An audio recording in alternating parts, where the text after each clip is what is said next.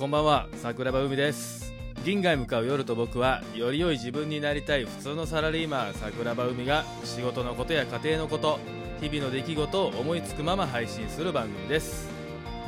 いやー今日のトークテーマいっちゃいましょうかいっちゃいましょうかちょっと音量うるさいか。これぐらいかな。はい。今日のトークテーマは音声配信を続けるコツについて。はい、今日はそんなトークテーマでお話をしたいと思ってます。お話をしたいというか今日はお便り会なんですよね。うん。それがまあポッドキャストのまあ継続っていうかそういうお便り内容だったので今日はそんな話をさせていただきたいと思います。いやお便り嬉しいっすよ。本当に。まずは嬉しいという気持ちをね声に大声を大にして言いたいなと思ってありがとうございます皆様。本当にありがとう、えー、そしてえー、まあおもらじの話はええわ、うん、えーとじゃあ早速お便り読ませていただきたいと思います、えー、ラジオネームいつきさん。いやいつきさんありがとうございます。読ませていただきますね、えー、初めてのお便り失礼します。私は35歳専業主婦をしているいつきと言います。はじめましてありがとうございます先月から Apple Podcast で桜庭海さんの「銀河へ向かう夜と僕」を聞かせてもらっており現在シャープ35まで聞きました。いやいや先月から、えー、聞いてくれてシャープ35までってめちゃくちゃあるで、えー、これねまずお便り来た時めちゃくちゃ嬉しかったですね。しかもやっぱ Apple Podcast から聞いてくれる人が、あのー、最近めちゃくちゃ増えてると思うんですけど、なんでやろうか。ありがとうございます。えー、続き読みますね。すごく人情味あふれるポッドキャストで楽しんで聞いてます。また、別番組のおもらしラジオも聞いており、カラスさんとの掛け合いが楽しく、共感しっぱなしで聞いております。毎週月曜日が楽しみで楽しみで仕方ありません。うん。おもなじまで聞いてくれてるというのはなかなかありがたい。嬉しいですね。さて今回どうしても聞きたいことがあり勇気を持ってお便りをしました。えーとどれやったっけ、えー、私は2ヶ月前から音声配信をしております。リスナーは毎回5名程度です、えー、リアクションやお便りもいただくこともないので正直心がくじけてしまいそうになります。うんめちゃくちゃわかるよ。えー、私の番組なんか聞いてくれる人いるのかな？必要とされてるのかなってネガティブな気持ちが出てきた出てきてやね、うん、ごじってますよいつき。いつき言うてもだけど最近更新ができて、えー、できてません。うんうんうん。音声配信を続けるコツや海さんの継続配信のモチベーションを保つ秘訣を教えていただきたいです。長々と失礼しました。これからも番組を楽しみにしております。えー、まず、いつきさんありがとうございます。うん、めちゃくちゃ嬉しいですし、えーと、音声配信っていうのはちょっとどういう音声配信をしているのか、えー、分かりかねるんですが、まあ、おそらくポッドキャストとか、ね、ライブ配信なのか、まあ、そういう感じですよね、おそらくね。えー、お便りって書いてるからどちらかというと僕の予想ではライブ配信というよりあのポッドキャストであったりとかこういう収録配信なのかなっていうふうにえー、お便りをいただいた時そう思いました。でまずはあのありがとうございます。あのポッドキャスト、ま、アップルポッドキャストから来ていただいてオムラジまで聞いてくれてるというのはなかなかコアのファン、うん、めちゃくちゃ嬉しい。ありがとう。そして、えー、毎度毎度ですけどお便りいただいた時は真面目に答えてます。はい。多分五木さんも真面目に答えると思ってこのお便りを書いてくれてるんじゃないかなと。思ってるので、うん、真面目に答えますよ。うんまあ、音声配信を継続して続けるコツね。うん、まず、五木さんね、えーと、僕あの、まあ、分かってらっしゃると思うんですけど、まだ1年も続けてないんですよね。まあ、もうすぐ1年か。うん、ですけど、多分そんな中でも、逆にこれぐらいだからこそ俺にお便りを送ってくれたのかなって思ってる。うん。で、ごめんなさい。えっ、ー、とねまず僕が、えーと、音声配信いわゆるこのポッドキャスト、うん、を始めて全く五木さんとね 同じ気持ちだったよ。誰が聞いてんねんこれってずっと思ってた。それこそシャープどれぐらいまでやろう。1から始まってうんシャープ20ぐらいまでかなはあの思ってましたよ。まあ俺はさラジオトークとアップル、スポティファイ、え連携して流してるんですけど正直あのアップルと,、えーと、スポティファイについては、えーと、フォロワーの人数とかを見たことがないですよね。見方もあんまりよくわからない。なんか連携してるだけやからそこでも、えーと、流れてるっていうのはもちろん自分でやってるんでわかるんだけどまあ、そこにリアクションボタンもなければあのお便りも当然いただいてなかったので、まあ、Apple と Spotify は、まあ、聞いてくれる人ができたらええなぐらいの感覚で諸先輩方から教えてもらったので、え、連携してただけでほとんどラジオトークをメインで、あのー、収録をしてました。で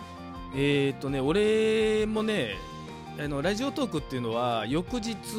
ぐらいにアナリティクス表示っていうのがあってねどれぐらい聞いていただいたかっていうのは分かるんですよ。で多分最初上げた時シャープ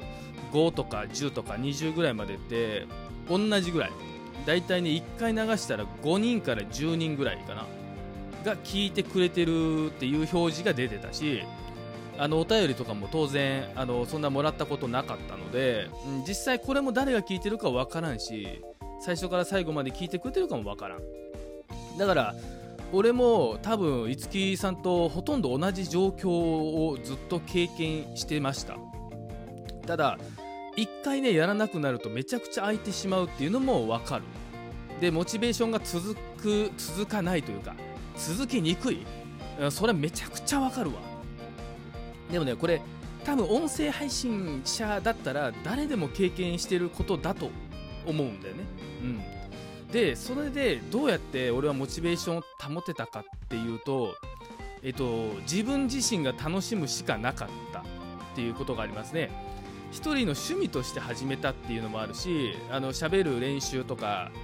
うんまああのー、この音声配信を開始したタイミングとか思いっていうのは俺もいろいろいくつかのパターンがあるんですけどでも1人でやっぱり楽しむっていうことを大前提として始めた。そして五木さんももしかしたらそうかもしれん。ただ